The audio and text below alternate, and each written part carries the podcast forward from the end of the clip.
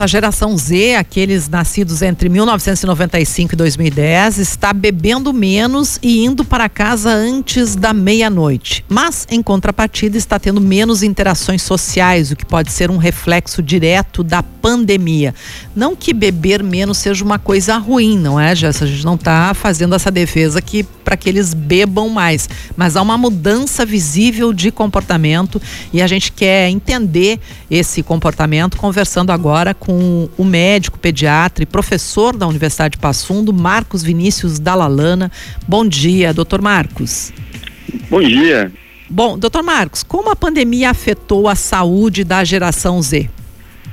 Ah, em primeiro lugar, a pesquisa fala sobre a, a, geração Z, mas a realidade é que a pandemia, a gente sabe, afetou a vida de, de todo mundo, né? Eu acho que se isso for estendido a a geração anterior, aos millennials, vai se descobrir que também essa geração, que é a minha, tá, está saindo menos do que saía antes da pandemia. A, a questão da, da geração Z é que eles estavam, boa parte deles, no momento de transição, né? Momento de, de passar aí da, da adolescência para o início da vida adulta e passaram trancados, né?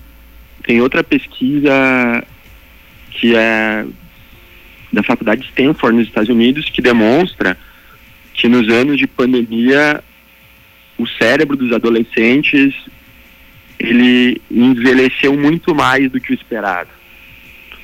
Né? Ele sofreu um amadurecimento comparável a crianças ou adolescentes que passaram por estresses muito grandes, uh, como abusos ou então situações de, uh, de, de, muita pressão e muito estresse. Uhum.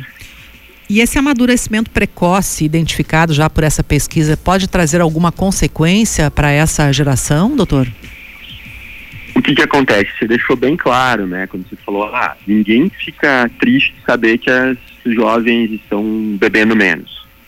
Dos anos 90 até aí 2020, o consumo de álcool ele duplicou, né? Entre a população jovem e, e outras pesquisas indicavam isso.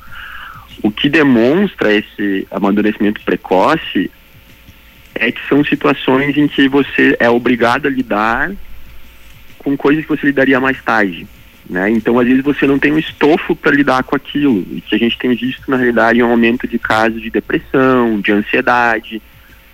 Uh, o que vem de bom nisso, aliás, não tem nada de bom em você sofrer com depressão, ansiedade, é que essa geração ela não tem aquela vergonha de, de admitir que está com problema.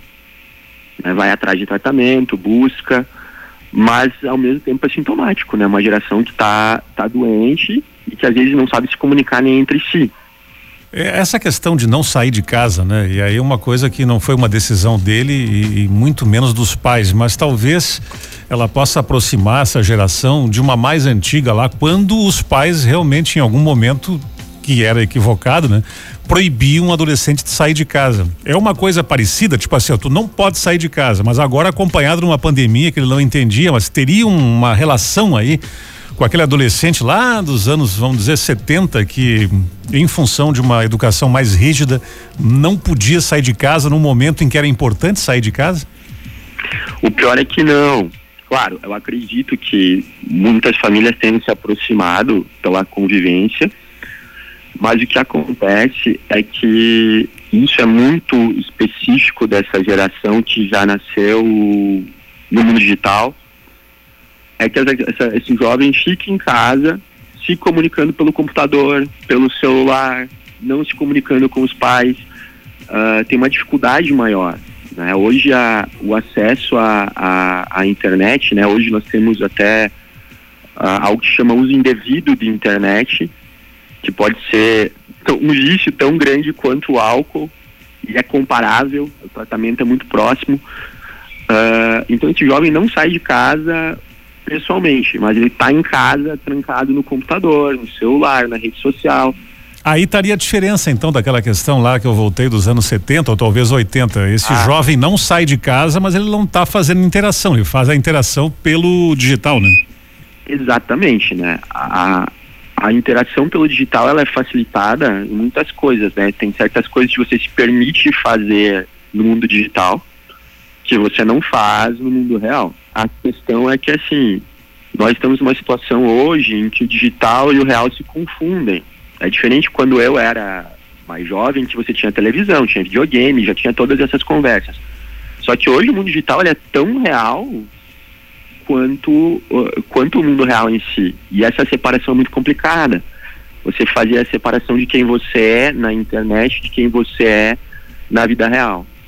E às vezes você se permite coisas na internet que você não se permite fazer. Então é mais confortável você ficar no computador do que você encarar o mundo de verdade. Pois é, é isso que eu quero entrar, doutor, porque volto na questão das consequências disso, dessa geração como uma geração adulta.